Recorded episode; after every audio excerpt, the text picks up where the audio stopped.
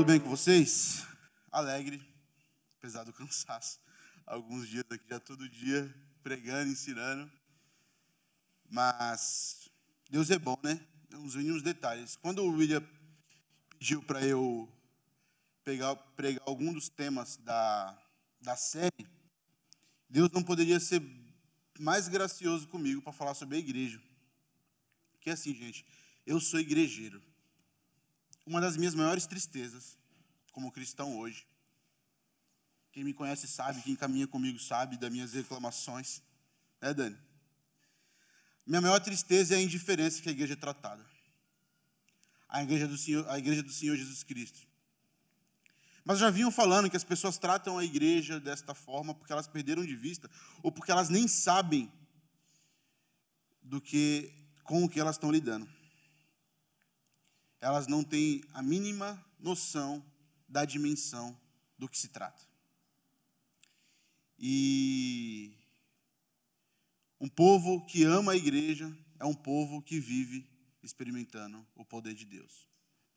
Uma coisa eu garanto para vocês: a nossa distância da igreja, nossa falta de amor pela igreja, o nosso desprezo pela igreja, a nossa indiferença pela igreja revela toda a pecaminosidade, toda a carnalidade do nosso coração.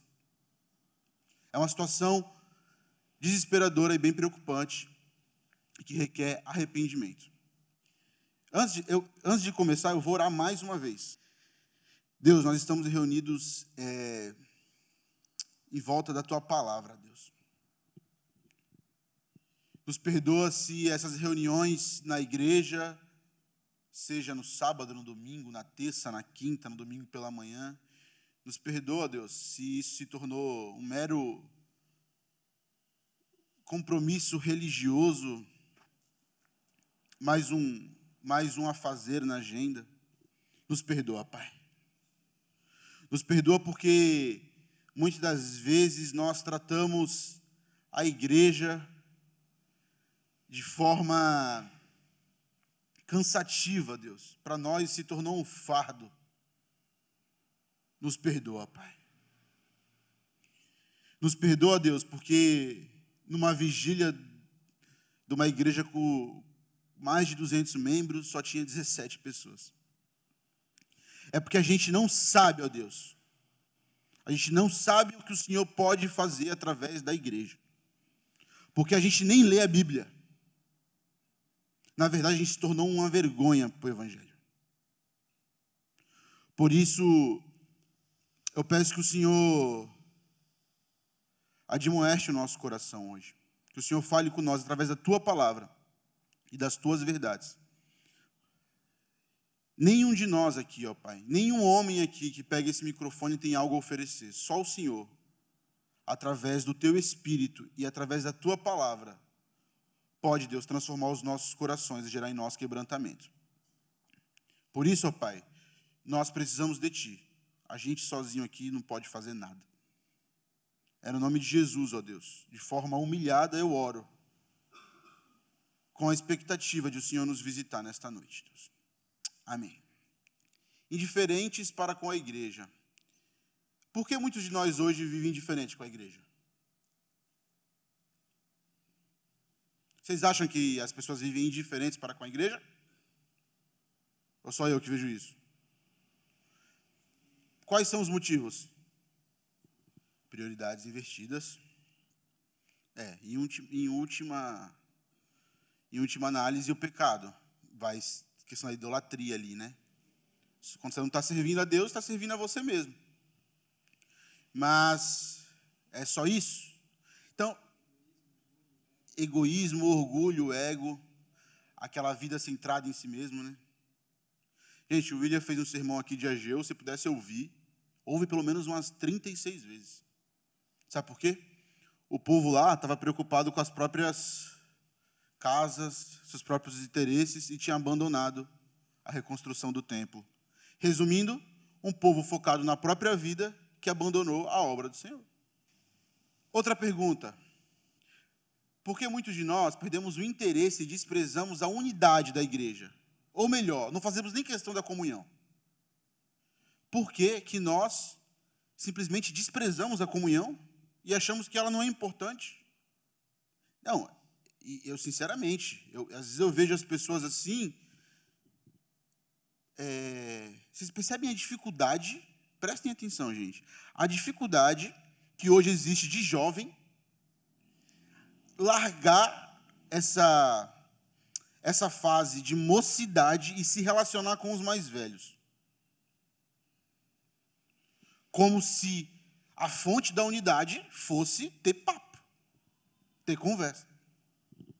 É um clube agora isso aqui. Existe um. Tem pessoas que pegaram averso pela comunhão cristã. Perdão, aversão. Pegaram aversão. Numa atitude idólatra, egoísta. Provérbios vai falar que aquele que se isola busca seus próprios interesses. Por que, que muitos de nós não querem ter nem comunhão com irmãos específicos? A diferença, a Juliana foi cirúrgica. Porque é exatamente o que Paulo fala. Estava acontecendo na igreja de Éfeso. Tinha judeus e gentios. E ele fala que Jesus derrubou a barreira da indiferença. E nós somos tão presunçosos, tão presunçosos, que nós achamos que podemos escolher com quem a gente vai ter comunhão. A igreja é sua agora. O sentimento é de indignação mesmo. De indignação. Se vocês lerem Esdras 9, 10, o povo estava em pecado, Esdras rasga as próprias vestes e chora, e o texto fala que se reuniu todo mundo para chorar por causa do pecado. Homens, mulheres, até as crianças, caía a chuva, aquele era, era o que a gente tinha que fazer se reunir todo mundo, até as crianças, todo mundo chorar por causa do pecado. Da onde surgiu a ideia que se vive o cristianismo sendo indiferente com a igreja? Não tem como. A vida na igreja é o pulmão da vida cristã. Ah, mas eu não, o pastor é assim, o conselho é assim, o diácono. Você percebe que as pessoas na fala elas revelam que elas queriam que tudo em volta dela na igreja servisse a ela. Que todas as coisas se curvassem diante dela. E nós, ach... nós olhamos para as pessoas e falamos: com esse eu não quero ter comunhão. É inacreditável. É um desvio da fé cristã, é, é um desacordo com a palavra de Deus desesperador, mas está muito, está muito distante que estava acontecendo em Éfeso? A gente já vai ler o texto. O trabalho missionário de Paulo ali foi muito bonito. Você lê Atos 19, quando Paulo chega em Éfeso com, com, com as pessoas que o ajudaram ali, ele tinha é, companheiros. Paulo não podia fazer nada sozinho, né, gente? E ele vai na sinagoga, ensina, mas rapidamente, ele nem perde tempo, ele conseguiu é, trazer alguns judeus, converter alguns judeus, e tinha uma escola chamada Escola de Tirano em Éfeso. Então ali ele pega essa escola emprestada. Esse tirano ele era uma espécie de não era filósofo, era uma espécie de orador. Paulo reúne os cristãos que ele tinha convertido. O que, que ele faz? Começa a discipular, começa a discipular, começa a discipular. E é bem provável que dali a, se vocês olharem em Apocalipse, as sete cartas da igreja é da Ásia. O trabalho foi tão bem feito que ali evangelizou. E aí Paulo, ele planta a igreja, ele vai embora. Se vocês olharem em Atos 20, existe um relato lindo em Atos 20. A despedida de Paulo da igreja de Éfeso. Ele reúne os presbíteros e Paulo. Não... Gente, é maravilhoso o texto. Se puderem, ler. Só que existe uma curiosidade aqui. Prática, toda vez que Paulo ia escrever uma carta para uma igreja, é, a carta que ele, tava, que ele ia escrever era para resolver algum problema, alguma controvérsia teológica, alguma coisa. Você vê isso em Gálatas, Coríntios, mas Éfeso e Romanos, Paulo não escreveu carta para resolver nenhum problema. Ele conseguiu desenvolver a teologia dele, tranquilamente. Embora o problema que existia era natural, porque era uma igreja de judeus e gentios. Então, e aqui ele desenvolve uma teologia maravilhosa. Éfeso é uma exposição do evangelho maravilhosa. Entre tantos ensinos que tem, do capítulo 1 até o capítulo 3, para mim os, os principais, os principais é aquele que o William citou aqui. O texto fala que Deus nos resgatou quando estávamos mortos. Sabe o que é isso? Não é que Deus jogou uma boia para você se salvar. Você era um cadáver no fundo do mar e ele foi buscar. Outro ensino que eu acho fundamental é que quando é, é que a obra de Jesus, quando você está morto espiritualmente, você é inimigo de Deus. Grave isso. A morte espiritual significa ser inimigo de Deus, significa estar separado de Deus. Então, quem não está ligado ao Senhor através da obra de Jesus é inimigo de Deus e está morto espiritualmente. E se vocês lerem capítulo 1 e 2 de Efésios, vocês vão ver que qual é o outro ensino fundamental? É da unidade. O evangelho juntou judeus e gentios. E o texto fala que Jesus derrubou a barreira da indiferença, que através de Jesus foi feito um novo povo. Então, só que perceba, eram, eram verdades profundas. E Paulo, imagina Paulo, estava preso quando Paulo escreveu essa carta. Ele já tinha escrevido, já tinha desenvolvido a teologia dele, do capítulo 1, capítulo 2 de Efésios. Gente, são dois capítulos que doutrinariamente são dos mais densos das Escrituras, junto com Romanos. É doutrina robusta, doutrina é, é para a vida. E no 3, aí eu peço que vocês abram a Bíblia, Efésios 3, do 14 ao 21. Por esta causa, me ponho de joelhos diante do Pai, de quem toma o nome toda a família, tanto no céu como sobre a terra, para que, segundo a riqueza da sua glória, vos conceda que sejais fortalecidos com poder, mediante o seu espírito no homem interior interior. 17. E assim habite Cristo no vosso coração pela fé, estando vós enraigados e alicerçados em amor, a fim de, a fim de poderes compreender com todos os santos qual é a largura e o comprimento, e a altura e a profundidade, e conhecer o amor de Cristo, que excede todo entendimento, para que sejais tomados de toda a plenitude de Deus. Ora, aquele que é poderoso para fazer infinitamente mais do que tudo quanto pedimos ou pensamos, conforme o seu poder que opera em nós. 21. E a, e a Ele seja a glória na igreja e em Cristo Jesus, por todas as gerações, para todos sempre. Amém. Então, Paulo, depois que explica a doutrina, ele fala: Por esta razão me coloco de joelho Imagina você, Paulo está lá, com a pena, com o pergaminho na frente dele, escrevendo. Acho que ele pensa assim, cara, isso aqui é muito profundo para esse povo entender. Aí ele pega a pena, coloca de lado e se ajoelha. Ele fala: Por esta razão ajoelho-me diante do Pai. Hernandes Dias Lopes fala que essa foi a oração mais ousada da história. Algo que é difícil de um homem pensar e até orar e certamente viver. Os judeus tinham hábito de orar em pé, com as mãos para os altos, com as mãos para cima. Paulo se coloca de joelho num ato de humilhação, num ato de humildade. Paulo sabia que entender e viver aquilo que estava sendo ensinado precisava mais do que um bom intelecto. E aqui tem algo muito importante para a gente. A fé que é vivida na igreja, o evangelho que é vivido na igreja, depende do poder do Senhor. Pode ser a pessoa mais inteligente do mundo, pode ser o maior intelecto que existe. depende do poder do Senhor. Paulo começa a clamar para que as pessoas conseguissem compreender que as coisas que ele estava falando não eram coisas que se entendia sem ação poderosa, ou melhor, não eram coisas que você podia compreender e viver sem ação poderosa de Deus.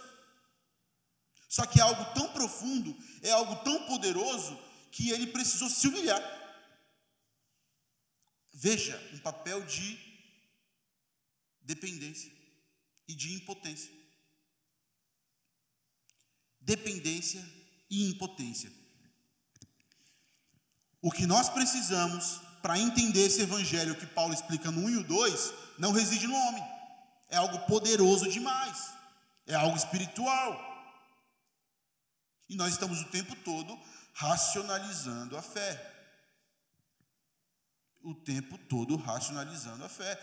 E Paulo ele começa a mostrar que as questões que envolvia evangelho, envolvia igreja, envolvia unidade, não era uma questão meramente humana. Porque quando você fala do, da unidade na escola, a sala de aula unida, na faculdade, no trabalho, você fala de poder de Deus? É isso que Paulo, ele, ele se humilha e fala: eu, vou, eu preciso orar por vocês. E ele fala: Por essa razão me ajoelho diante do Pai, do qual recebe o nome de toda a família no céu e na terra. Veja que agora ele, tá, ele fala de um pai. Irmãos, pessoas que nasceram de novo e são indiferentes à igreja, são pessoas que estão virando as costas para a própria família. A indiferença para com a igreja revela um virar de costas para Deus que é o pai da família, e para a família da fé, do qual recebe toda a família nos céus e na terra. Só que essa família, gente, preste bem atenção, nós não estamos falando de um grupo social. A igreja não é um grupo social. A igreja não pode ser tratada como os demais grupos aí de fora. Sabe por que eu estou falando isso? No capítulo 2, você vai ver que o povo, a igreja, ela é formada a partir do sangue de Jesus. E as pessoas tratam a igreja como um grupo social, como ela trata o povo da sua escola, da sua faculdade, do seu trabalho, da sua família, seus amigos. Não. Não. Isso aqui não é um grupo social. Isso aqui é a família de Deus. E essa família foi gerada por judeus e gentios, e nós entramos na categoria gentios, que estavam com os seus corpos mortos no fundo do mar. Deus foi lá, buscou, resgatou. Deu, deu-nos vida através do sangue de Jesus. Essa família é formada por pessoas que foram ressuscitadas pelo poder do Evangelho. Quem criou essa família foi o sangue de Jesus. O pai da família é Deus. E as pessoas cismam em virar as costas para a família de Deus. Consequentemente, virando as costas para o próprio Deus. E aí, Paulo, Paulo ele ora e pede quatro coisas. Ele já se colocou de joelho, já largou o pincel, já largou a pena, jogou o pergaminho de lado e ele se ajoelha. Imagina Paulo se ajoelhando na prisão, basicamente isso, para orar pelos, para orar pelos Efésios. Porque a gente não está lidando com questões sociais, com política, com ciência. A gente não está lidando com, com as matérias da faculdade, com as demandas do trabalho. A gente está lidando com coisas espirituais coisas poderosas, que, tá, que tinha criado um povo. E as pessoas não entendem que estar na igreja é estar relacionado a algo poderoso. Mas as pessoas, quando falam igreja, ainda pensam no prédio, nos bancos. Ah, não vou hoje porque, sei lá, tô, tô de saco cheio, tô do, do irmão, o ar-condicionado está muito gelado, estou passando frio, né? Gente, teve igreja Teve igreja que a pandemia acabou e passou meses e meses e meses e meses fechada. Se alimenta do quê? E vou afirmar para vocês biblicamente: está todo mundo fraco espiritualmente. Do pastor ao último membro. A igreja não fecha as portas. E o povo nem acha ruim. Ah, vai achar ruim. E ele fala: oro, verso 16. Acompanhe comigo. Coloca para mim, verso 16. Oro para que, oro para que, com suas gloriosas riquezas, ele os fortaleça no íntimo do seu ser, com poder, por meio do Espírito. Olha isso. O que fortalece o cristão. Eu disse aqui há uns três estudos: liturgia não foi preparada para agradar as pessoas. A liturgia é desenhada para que a, a, palavra de Deus tenha voz e nós possamos corresponder à palavra de Deus. Porque é através da palavra de Deus e ação do Espírito Santo que nós somos fortalecidos. Preste bem atenção: quem vive indiferente da igreja está fraco espiritualmente. Quem vive indiferente à igreja não vive esse poder que Paulo está clamando. A ideia de interior aqui, ele fala: oro para que com suas gloriosas riquezas ele os fortaleça no íntimo, lá dentro, com seu poder, com o Espírito Santo. Essa é a ideia de o Espírito Santo agir dentro de nós, mudar as coisas aqui dentro. Além de tudo, meus irmãos, preste bem atenção: as verdades de Deus, o Evangelho que é ensinado, se o Espírito Santo não aplicar aos nossos corações, não passa de ideias.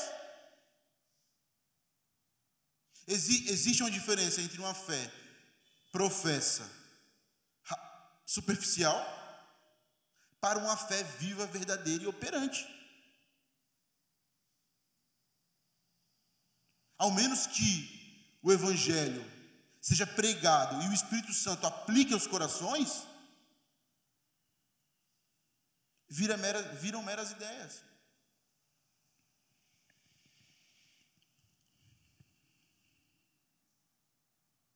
Agora, perceba como que pessoas indiferentes vão viver essa ação diferentes da igreja, distantes da igreja, distante do povo de Deus, vai viver essa manifestação miraculosa do poder de Deus.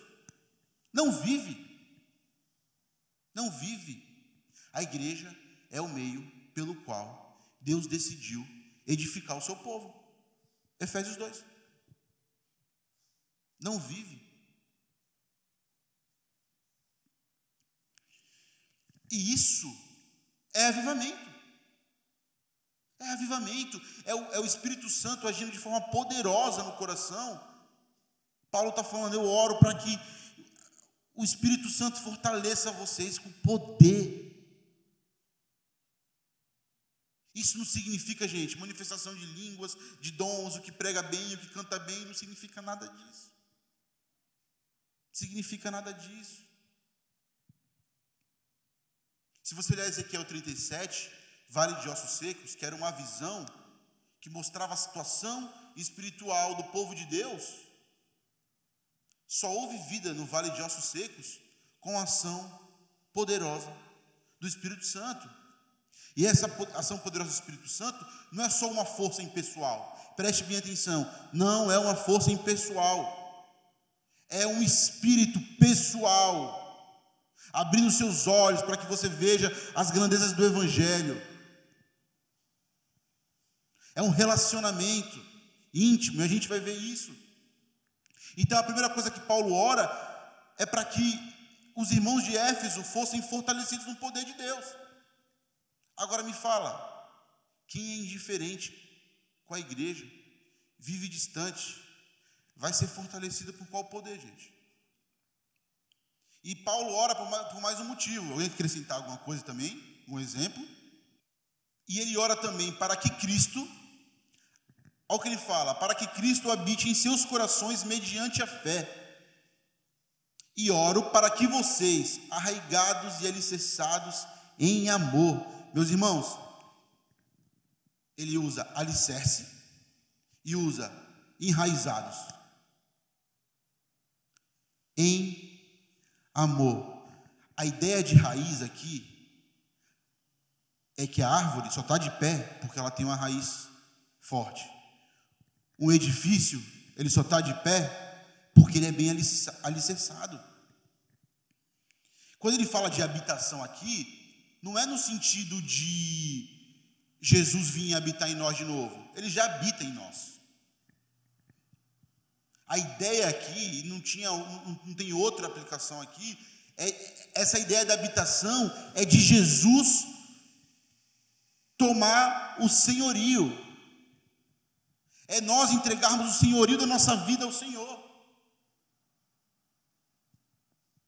É Paulo falando: Eu oro para que o Senhor habite em, forma, em vocês de forma tão poderosa que todas as áreas da vida de vocês sejam submetidas ao senhorio do Senhor. Isso envolve a vida na igreja? A ideia, a ideia de habitação aqui é experimentar o senhorio de Deus de forma plena. É uma ação miraculosa do poder de Deus que você se ajoelha e fala: Deus, entrego toda a minha vida nas tuas mãos. Toda a minha vida. Todas as áreas da minha vida, o Senhor é o cabeça. E quando isso acontece com uma pessoa, como que ela trata a igreja? Com amor. Se a gente experimentar isso aqui, a indiferença com a igreja acaba. Mas ao mesmo tempo, quem vive desprezando a igreja, tratando a igreja de qualquer forma, jamais viver isso aqui. Jamais. Vou falar mais uma vez. Não é a igreja que precisa de você, é você que precisa da igreja. Se você some e o pastor te liga lá, não tenha a falsa impressão que alguém aqui está precisando de você. Aí não está mesmo, tá? É, cuidado, é a graça de Deus falando, filho, volta. A ideia, meus irmãos, o contexto aqui é Paulo intercedendo, orientando doutrinariamente o corpo do Senhor, formado por pessoas diferentes. E Ele está intercedendo para que as pessoas vivam esse poder do Senhor. Como se dá a habitação e o senhorio, o senhorio pleno de Jesus em nós? Isso aqui é muito importante. Ele fala, no verso 17 ainda, ele fala: para que Cristo habite seus corações mediante a fé. A ideia é: que fé que é essa? É uma fé operante, é uma fé viva, é uma fé que é fruto da ação poderosa de Deus. E assim habite Cristo em vosso coração pela fé. A ideia, meus irmãos, aqui é de a gente, quando se fala de senhorio de Deus, quando fala dessa fé no Senhor, que o Senhor nos visita e habita em nós, e nós entendemos que não pertencemos a nós mesmos, nós abrimos mãos da nossa autonomia, abrimos mãos da nossa independência. Nós entendemos que somos pó, que precisamos de um povo para viver. Gente, existe uma expressão maior de presunção da pessoa que se diz cristã e ela simplesmente despreza a igreja? Despreza. Existe? Não existe. A pessoa é tão presunçosa, ela está tão embriagada de si mesma, ela está tão encharcada de orgulho, de ego, que ela acha que não precisa de Deus. Ou melhor, que ela não precisa da igreja. Ela fala, eu oro daqui mesmo, está tranquilo. Ainda fala, não julgueis. E a minha vontade é de anunciar que ela está a caminho do inferno. Pela fé, Deus habita em nós de uma forma que nós nos rendemos e falamos, Deus, eu sou um miserável, entrego a direção da minha vida no Senhor. Controla a minha vida. Governa a minha vida. E isso implica, irmãos, em estar na igreja. Perceba que os mandamentos a respeito da fé cristã, os princípios expostos, expostos no Novo Testamento, eles não podem ser vividos de forma isolada. Não pode. A fé cristã é desenvolvida no seio da igreja. Ainda no 17, e ele diz, ó, ainda no 17, oro para que vocês, arraigados e alicerçados em amor, possam juntamente com, verso 18, oro para que vocês, arraigados e alicerçados em amor, possam juntamente com todos os santos, eu precisava falar mais nada, juntamente com todos os santos. O amor aqui, meus queridos, gente, sabe o, qual é o elo da perfeição? É o amor. Existe um elo de amor que faz que nós estejamos unidos com todos os santos. E aí a gente vai compreender. Compreender o quê? A gente não sabe ainda. Mas perceba que Paulo está falando de algo poderoso que só pode ser vivido junto com todos os santos. E esse amor, meus irmãos, Gálatas, esse amor aqui é fruto do Espírito. Não estou falando de um amor rosa.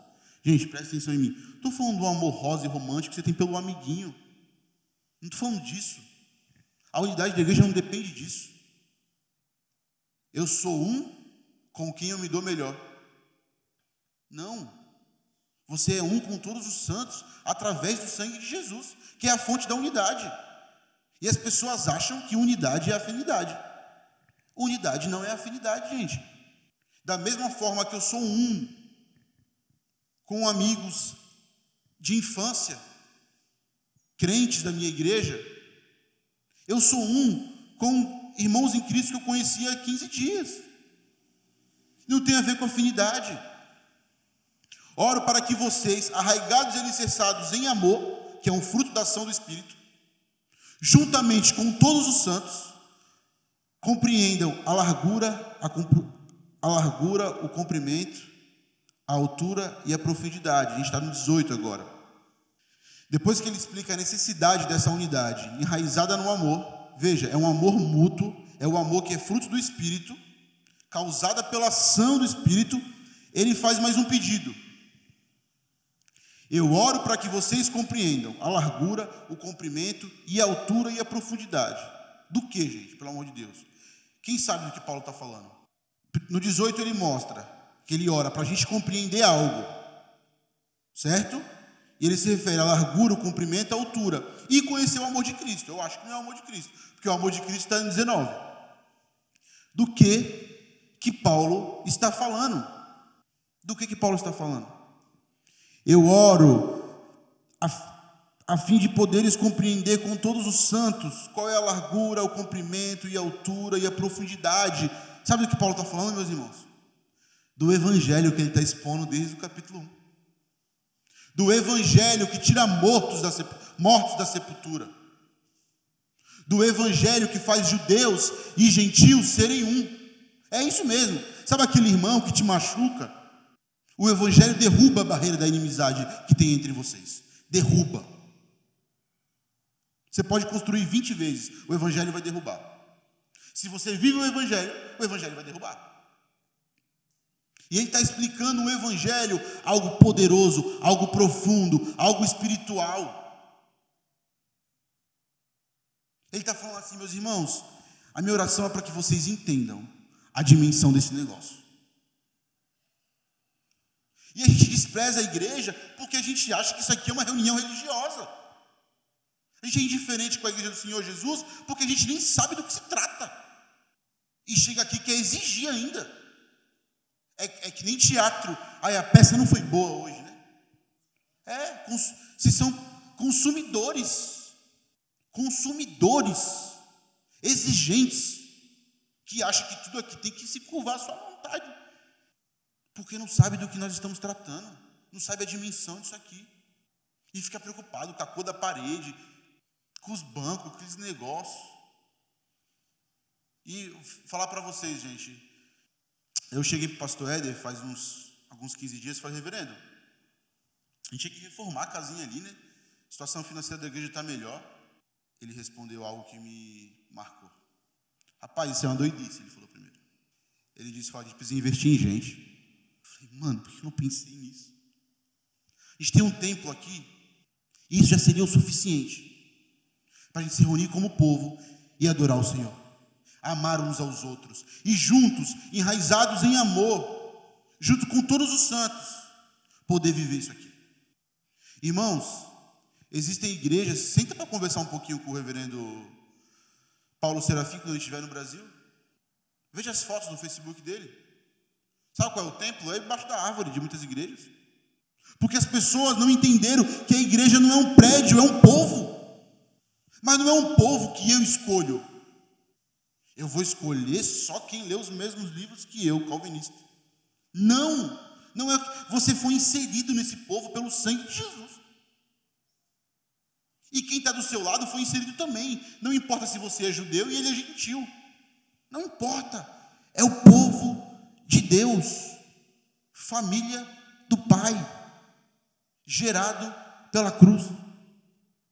E ao menos que você esteja junto, você não vai viver essa ação miraculosa. Você nunca vai saber a largura, o comprimento e a altura e a profundidade do Evangelho. Se a gente ler o, o capítulo 2, Vini, coloca para mim Efésios 2, 17 ao 22. Só para a gente entender aqui uma coisa que vai ser aplicada. Irmãos, olha, olha, olha o que Paulo está falando, capítulo 2. E vindo, e vindo, evangelizou paz a vós outros que estáveis longe, estáveis longe, e paz também aos que estavam perto. Quem estava longe? Gentios, nós. Quem estava perto? Os judeus. Porque por ele ambos temos acesso ao Pai em um espírito.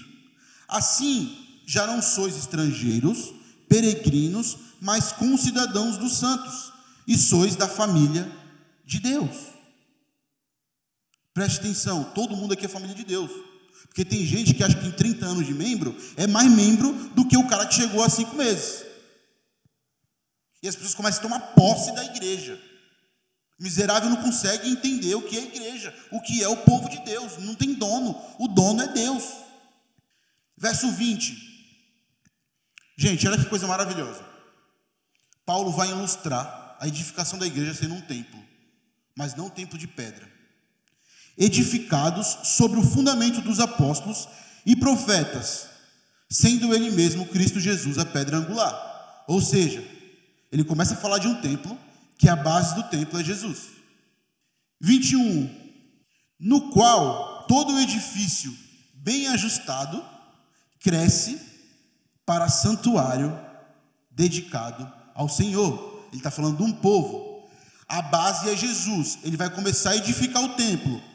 Olha, olha o 22. No qual também vós, juntamente, estáis sendo edificado para a habitação de Deus, do Espírito. Sabe qual é a ideia aqui? O povo de Deus vira um santuário que Deus habita, derrama poder, mas ele é edificado com judeus e gentios. Você só pode ser edificado se você estiver junto daquele irmão que você tem indiferença. Você não tem opção. Ou se arrepende ou some. Ponto. Ponto. Aí isso acontece em Mateus 18. Está em pecado? Confronta. Testemunha. Gente, chega uma hora que a pessoa não entende que isso aqui é um povo de Deus, que é Deus que dita as regras, não quer abandonar o pecado, some. A própria igreja exclui, exclui do povo de Deus. Não entendeu? Não é você que escolhe quem está do seu lado na igreja. É Deus que escolhe. E muito da indiferença que a igreja ela se dá, sabe por quê? Porque muitos não querem vir aqui para não olhar para a cara de muitos irmãos. O cara se acha melhor do que os outros.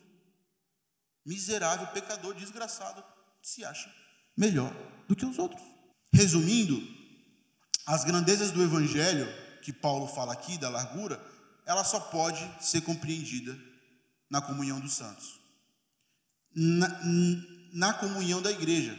Quando a pessoa fala para mim, eu vou me mudar de igreja, cara, quase sempre a motivação é errada. Se a pessoa estiver numa igreja que ela prega o evangelho genuíno, quase sempre é a, é a motivação errada. Algo não saiu do jeito que ela queria. Ah, mas alguém me feriu. Vocês lembram do Leandro aqui na última série? Que ele falou? Quando nós somos machucados, é a providência divina nos dando a oportunidade de viver o Evangelho. Por que você vai embora? Quando você é machucado por alguém, não é um convite para você ir embora, é um convite para você perdoar, amar e servir aquela pessoa. Aí perceba, quando você constrange quem te machucou com o evangelho e com a graça, essa pessoa é constrangida pelo evangelho e, olha, ambos estão sendo edificados, transformados. É mais fácil fugir, sabe? Gente, eu escutei há, pouco tempo uma pessoa falou para mim que estava distante porque os jovens não estavam se reunindo para comer pizza. Ou quando ela fala que é excluída também. Não, e é aquilo, né? Nós estamos aqui todo mundo. Aí os quatro de trás ali, ó, os dois lá, lá o Felipe e o Vitor. Eles saem os dois para comer uma pizza. Se eles não chamarem ninguém, ai, e a comunhão, a unidade, isso não tem nada a ver, gente, isso é afinidade. Ele sai com quem ele quiser. Já estão fazendo panelinha. Gente, quem reclama de panelinha são pessoas que gostam de ser vistas, notadas e lembradas e paparicadas. Porque se você estiver cheio do evangelho, as pessoas não vão, te nem, não vão nem te notar e você não está nem aí. Porque a vida não é sobre você, é sobre Jesus. Humildade cristã, egos transformados, leiam, Tim Keller. A humildade cristã é dar um passo atrás e falar: quem disse que a pessoa tem que lembrar de mim? Quem disse que eu tenho que ser lembrado? Quem disse que eu tenho que ser chamado? Quem disse que ela tem obrigação de lembrar de mim? E as pessoas acham, aí elas pegam o que seria a comunhão, a unidade, que é isso que a gente está falando, um povo diferente, uma, uma unidade formada por Jesus, para que nós nos juntemos e sirvamos a Deus, ela transforma isso num clube, quer que as pessoas sirvam ela, e quem não serve ela chama de panela. Ah, eu vou mudar de igreja. Some, pelo amor de Deus. Ela revela o coração. Quando a pessoa fala, ah, tem que ter panela, eu vou mudar de igreja, ela revela um coração encharcado de si mesmo. É, 19. No deixa eu voltar aqui que eu já me perdi. Gente, é, desculpa às vezes o tom um pouco mais incisiva, porque a gente, se a gente perder, se a gente perder a capacidade de se indignar, cara, ou cultura egocêntrica. E em última análise, ou cultura diabólica. Todo mundo quer ser agradado. E só tem um culpado pelos problemas da igreja, o pastor. Olha, o único pecador da igreja. Gente, as cartas eram lidas para todo o povo. Deus cobrava todo o povo, não era o pastor, pastor não é sacerdote, não. Existe uma responsabilidade humana, do pastor até o último membro. Pastor é o cara que se dedica e que ensina a palavra. Tem cultura que você pode trocar o pastor dez vezes, mas os membros são tão tolos que não vai mudar nunca, gente. A ideia aqui é chamar a gente para a responsabilidade. A gente cobra. Ah, não faz isso porque o conselho não faz isso. Não faz isso porque o pastor não faz isso. E está sempre apontando, não consegue servir ninguém. E a culpa, ah, o pastor é assim, ah, o conselho não me ligou. Oh, mano. Gente, vamos seguir. Ainda no verso 19, ele faz mais um pedido, se vocês olharem aí, ó. Para conhecer o amor de Cristo, que excede todo entendimento, para que sejais tomados de toda a plenitude de Deus. Isso aqui é simples. Simples. O verbo grego aqui conhecer não é conhecer de saber não é de informação, é conhecer de experimentar. Sabe o que Paulo está falando? Eu oro para que vocês tenham experiência com o próprio Jesus. Para que no momento de oração, momento de devoção, momento de quebrantamento, Jesus Cristo os visite. Ele está falando, eu oro para que vocês compreendam o que não pode ser compreendido. Não com as faculdades intelectuais, mas pode ser experimentado. É aquele momento que você sozinho abre sua Bíblia e o Senhor Jesus se revela. E perceba que quando a igreja se une para adorar, para cultuar, pode ter uma irmãzinha ali, lá no fundo, com a terceira série, que aprendeu a ler lendo a Bíblia. E pode ter aqui um na frente um médico letrado na hora que, é que a comunhão dos santos tiver experiência com Jesus, vai ser para a senhorinha e vai ser para o médico aqui. Eu oro para que vocês conheçam mas não conheçam de informação, para que vocês se, se relacionem e que vocês experimentem Cristo Jesus. Olha a oração de Paulo. Perceba que Paulo, ele orou, pediu um monte de coisa, nenhuma dessas coisas o homem podia fazer. O que o homem precisa fazer, sabe o que é? Está inserido no povo de Deus. E as pessoas insistem que elas podem servir a Deus distante da igreja. Igual essa, essa moça falou para mim hoje. Agora vai acabar a faculdade, eu vou começar a ir. Não vai. Não vai, não é sobre tempo. É sobre prioridade, é sobre o coração. O que Paulo está falando é que esse amor de Jesus aqui, ele é algo tão grande, tão poderoso, que ele não pode ser compreendido através do, da questão intelectual. Não pode, meus irmãos. Existem pessoas que morreram, que conheceram toda a Bíblia e morreu sem Deus, ateus. Porque o conhecer aqui não é conhecer de ler, é conhecer de experimentar. Por isso que o, aqui não é um círculo social, repito, como todos os outros. Isso aqui é um povo que experimenta a ação miraculosa do poder de Deus. Quem é indiferente à igreja nunca vai experimentar esse amor. Nunca vai conhecer esse amor experimental. Ninguém que não esteja unido ao povo de Deus, levando a comunhão dos santos a sério, vai experimentar esse amor de Jesus. Ninguém. Ninguém. Pode fazer teologia, pode ser, pode conhecer o grego, pode conhecer o hebraico, o aramaico. Ninguém. Ninguém. E ele termina, ele fala, no 19 ainda, e conheceu o amor de Cristo que excede todo entendimento, para que sejais tomados de toda plenitude. Por que ele fala de plenitude de Deus? Porque a plenitude de Deus ela se revela através da pessoa de Jesus. Ao menos que você esteja inserido no povo de Deus e, tem, e conheça esse amor experimental, você não vive a plenitude de Deus. E uma coisa interessante, gente, vocês lembram do senhorio, da habitação, que significa senhorio? O, a ideia aqui é que quando você vive esse amor, você experimenta esse amor de Jesus, ali é estabelecido o governo de Deus. Preste bem atenção. Lembra do começo? Paulo ora pela habitação de Jesus em nós, mas não habitação porque nós já somos habitações de Deus, habitações do Senhor. Não estamos, ele não está falando disso, ele está falando da habitação de senhorio. Quando Jesus, quando você entrega todas as áreas da sua vida para Jesus. Olha como o texto bíblico ele vai sendo amarrado. Esse amor experimental, quando ele chega na nossa vida, ali é estabelecido o governo de Deus.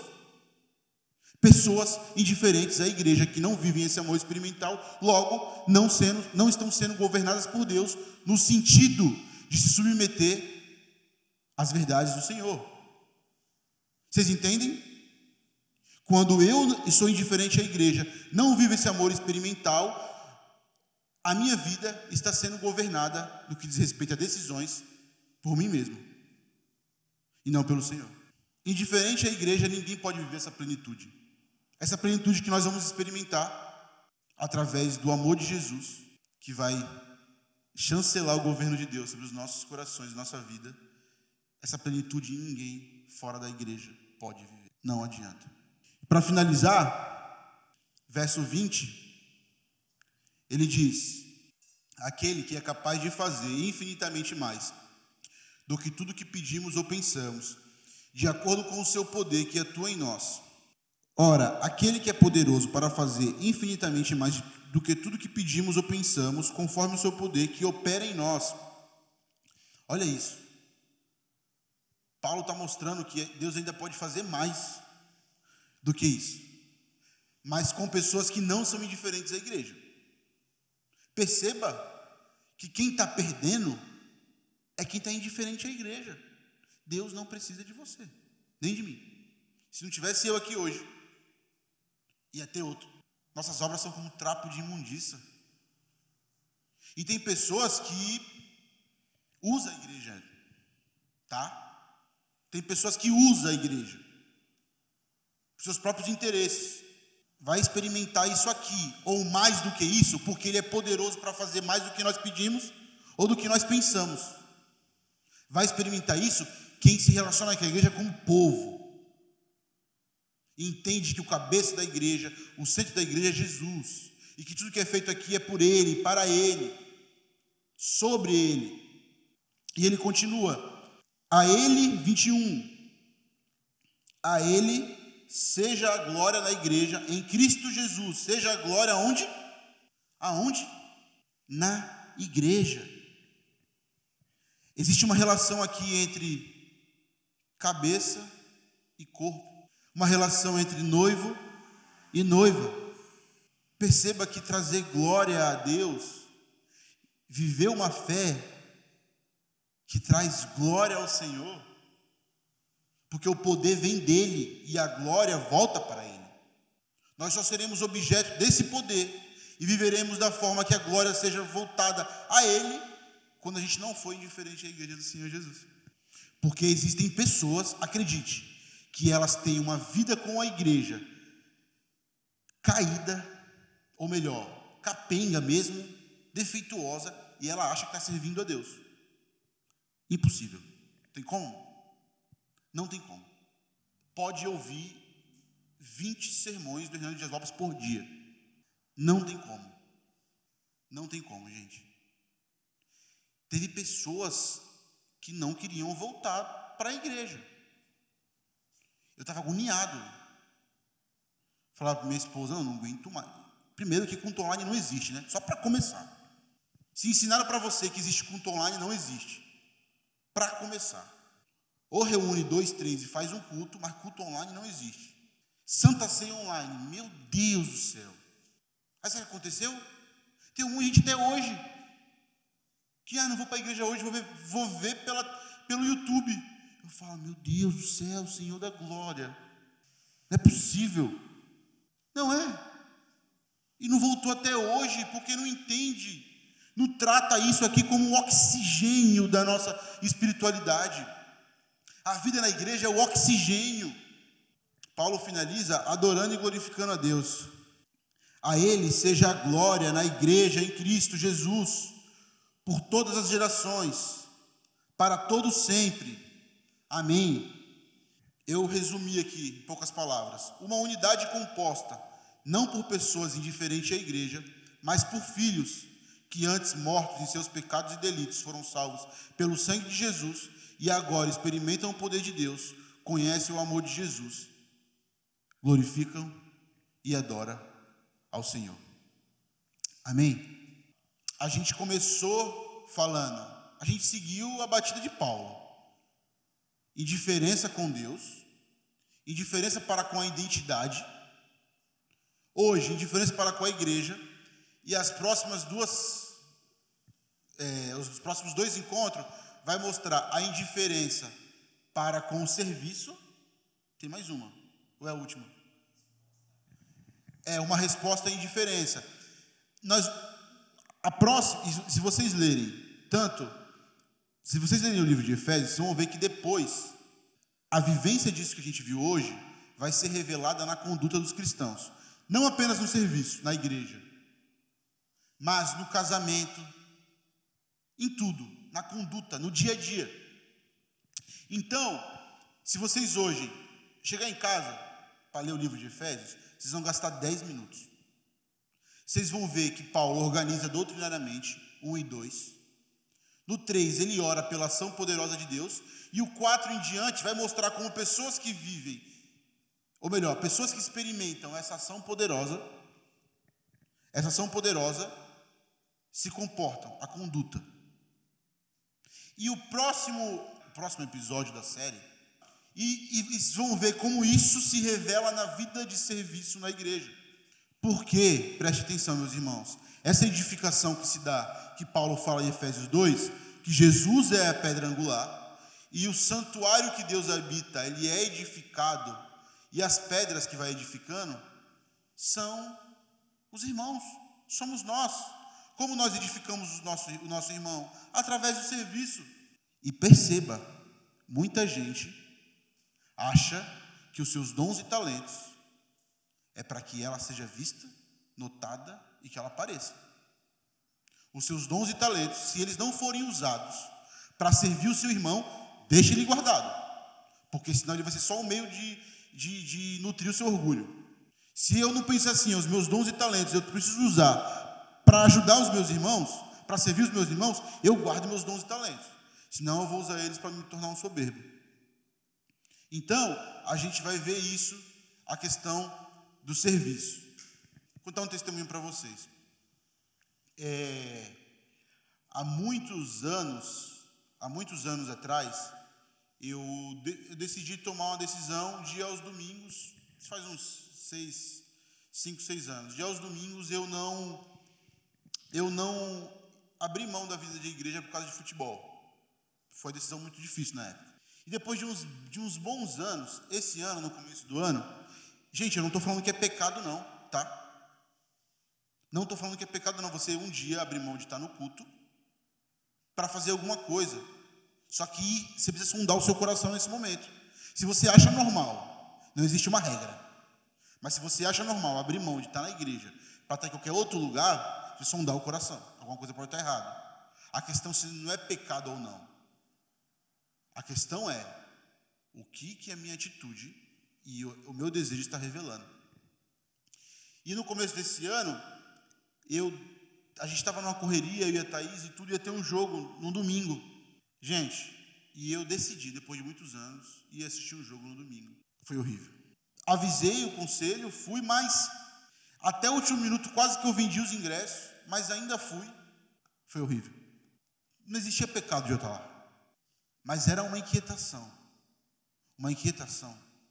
Porque se a gente não deseja estar na igreja, alguma coisa está errada. Eu não estou criando regra. Muitos de nós que têm uma vida frequente na igreja, às vezes pegamos o domingo, sei lá, para passear com a esposa, né, para sair passear com os filhos, para viajar. Não existe pecado nisso. Mas se isso é uma prática, e se essa prática não te incomoda, muita coisa está fora do lugar. Gente, ser indiferente, prestem atenção, não querer se comprometer com a igreja é um sinal de indiferença para com a igreja. Tanto a comunhão, guarde isso, tanto a comunhão como o serviço na igreja, ela pressupõe compromisso. O compromisso, às vezes, ele, ele faz com que a gente faça o que a gente se comprometeu e não o que a gente quer naquele momento. Então, de certa forma, em alguma medida, o compromisso ele vai nos incomodar. Mas perceba, comunhão na igreja e serviço na igreja pressupõe compromisso. Quem não quer se comprometer com nada na igreja, revela indiferença para com a igreja. Então, se comprometa, ore ao Senhor. Fala, Deus, qual é o meu papel? Por que o Senhor me inseriu nesse povo? E trabalhe. Gente, tem, são rotinas diferentes. Tem pessoas que são solteiras, têm uma vida. Eu, eu não gosto disso. Ah, você é solteiro, então você tem que trabalhar, fazer mesmo. Ah, eu tenho três filhos, para mim não dá. Gente, não é disso que eu estou falando. Tem solteiros com a vida muito corrida e com corrida que vai ter que priorizar a igreja. E tem pessoas casadas com filhos que vão ter que priorizar a igreja. A questão é prioridade. Se existir prioridade, o casado com o filho vai arrumar tempo e o solteiro também vai arrumar tempo. Agora pense numa coisa: aqui tem pessoas que são casadas com filhos que trabalham muito na igreja e tem solteiros que não fazem nada e vice-versa. Porque a questão é prioridade, revela o coração. Alguém quer falar mais alguma coisa para a gente encerrar? Vou orar. Finish. Vamos orar? Baixe sua cabeça. Senhor, aviva a tua obra, Pai. Aviva o nosso coração, Deus. Nos perdoa, Deus, por ter tratado o teu povo de forma fria. Nos perdoa porque muitos de nós desdenha da igreja, ironiza a igreja. Quando fala de ir à igreja, torce o bico. Nos perdoa, Pai. Nos perdoa porque muitos de nós nessa situação e nesse estado, tem gerado filhos nessa situação e nesse estado. E não consegue perceber, ó Pai. Mas a minha oração aqui, ó Deus, assim como o apóstolo Paulo, é que o Senhor nos visite com poder, ó Pai. Que nós possamos juntos como irmãos, ó Pai.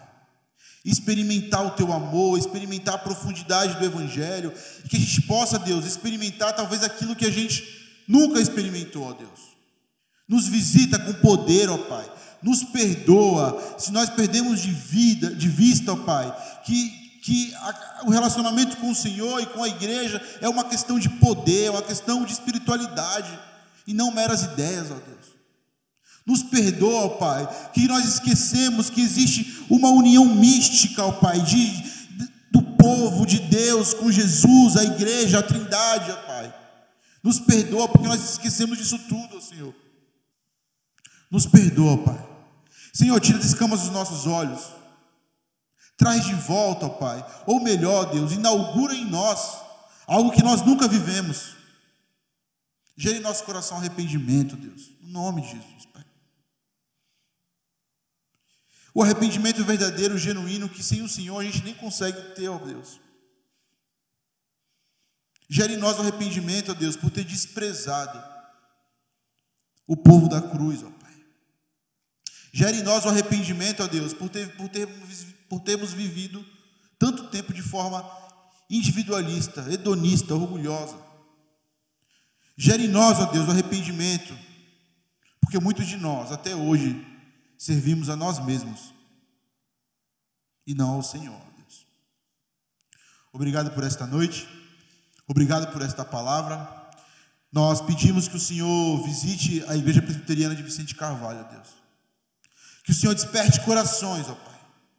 Que o Senhor, ó Pai, levante pessoas não pessoas que queiram aparecer e se promover, mas levante pessoas, ó Pai, constrangidas pela ação do Espírito, ó Pai, pelo Evangelho, a fim de servir os irmãos.